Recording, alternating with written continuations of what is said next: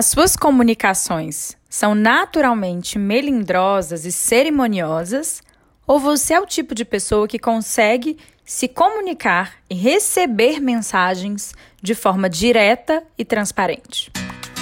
Eu sou a Carol Rache e hoje eu vim te convidar para acender a sua luz.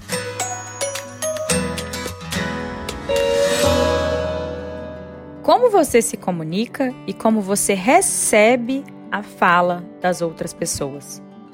Você sabe escutar um não com tranquilidade?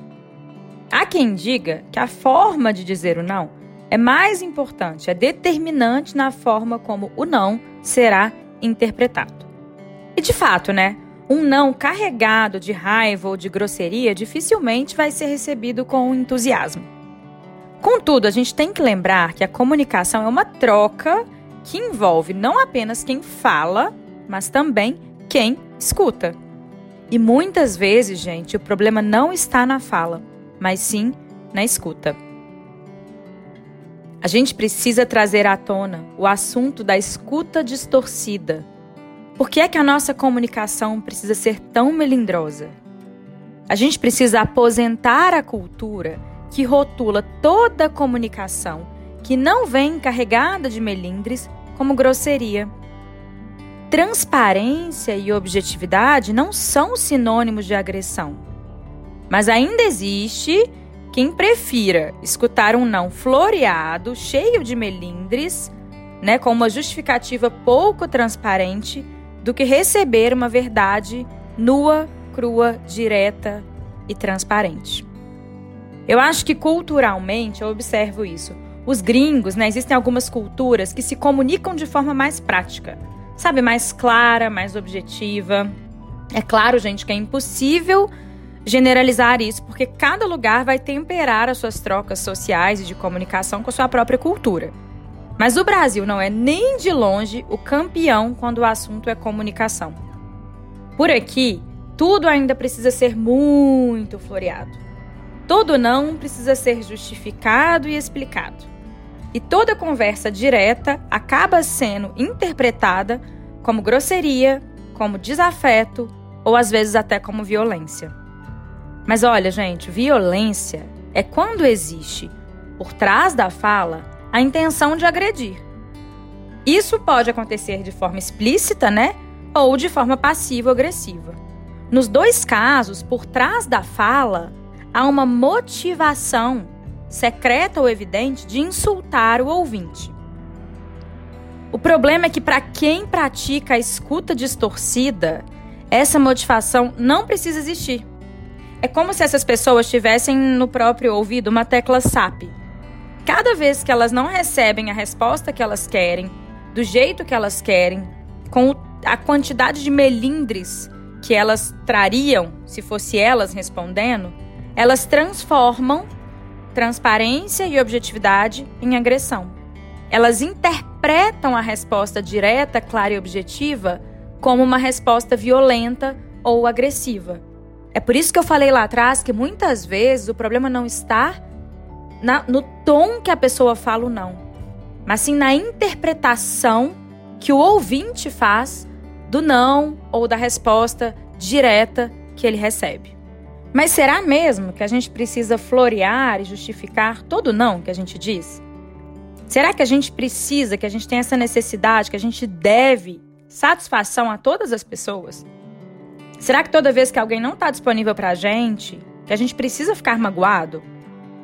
Será que aquilo que a gente chama de grosseria, de fato foi uma agressão? Ou fomos nós, com a nossa carência, com a nossa necessidade de atenção, ou porque a gente não estava num bom dia, ou porque a gente estava com a sensibilidade aflorada? Será que fomos nós que distorcemos a verdade que nos foi dita? Ou será que de fato aquilo foi uma agressão? A gente precisa se perguntar isso. Especialmente em tempos onde a nossa comunicação é muitas vezes feita por texto, né? Pelas mensagens, pelo WhatsApp, por e-mail. Às vezes a outra pessoa está ocupada, está distraída, está lidando com algum problema sério e ela te responde de forma curta e objetiva e você fala: nossa, que pessoa seca, que pessoa grossa. Nem tudo é sobre nós. Vezes a pessoa não teve intenção nenhuma de te agredir. Ela simplesmente parou num momento muito delicado para te dar uma resposta, para não te deixar sem resposta. E tudo que ela conseguiu fazer naquela hora foi te dar uma resposta mais direta, mais simples, mais curta e mais objetiva. Ao invés de você trazer isso para o pessoal e falar, nossa, como essa pessoa me desagradou, nossa, essa pessoa não tem afeto por mim, nossa, essa pessoa é grossa, etc. Por que, é que você não considera a hipótese da pessoa simplesmente não estar tão disponível naquele momento e precisar te dar uma resposta mais prática? Gente, não há nada de errado com a comunicação prática. Só é grosseria se a pessoa teve a intenção de te agredir. Se ela não floreou a resposta, se ela te deu uma resposta prática e objetiva, ela está te respondendo, isso já vale. Ela não está te deixando sem resposta, isso já é melhor do que te ignorar, pensa. De verdade, não dá para a gente dramatizar o tempo todo as falas transparentes e diretas como se nós fôssemos crianças frágeis. Não dá para a gente se colocar como centro do mundo e acreditar que a outra pessoa tem que parar tem que nos responder da forma que a gente quer, correspondente com a forma emocional que a gente está manifestando. A pessoa nem sabe que você está no momento sensível. Ou se sabe, talvez ela também esteja e você não sabe. E muitas vezes a gente se coloca como centro do mundo. Poxa, eu estava tão triste. A pessoa sabia que eu estava triste, mesmo assim me deu uma resposta direta. Mas você já parou para se perguntar o que, que essa pessoa pode estar tá passando lá do outro lado? Ela pode ter acabado de ser demitida, ela pode estar passando um problema gigantesco, ela pode ter acabado de ter brigado com alguém. Pessoas são pessoas, cada um está lidando com as suas coisas. A gente não pode cobrar que as pessoas gastem a energia delas para pisar em ovos com a gente. Imagina quanta energia seria poupada se a gente pudesse ser franco e direto uns com os outros. Sabe, sem ter medo de da outra pessoa nos interpretar mal. Imagina quantas desculpas mentirosas seriam evitadas se a gente tivesse a liberdade de simplesmente dizer não sem precisar tecer uma longa explicação. Eu percebo que esse cenário da escuta distorcida, ele é patrocinado por duas partes. De um lado, aqueles que não suportam receber uma comunicação prática e objetiva. E do outro, estão os que são naturalmente diretos, mas que se condicionaram a florear a própria comunicação porque tem medo de desagradar ao próximo. A gente até tem um podcast que fala sobre isso.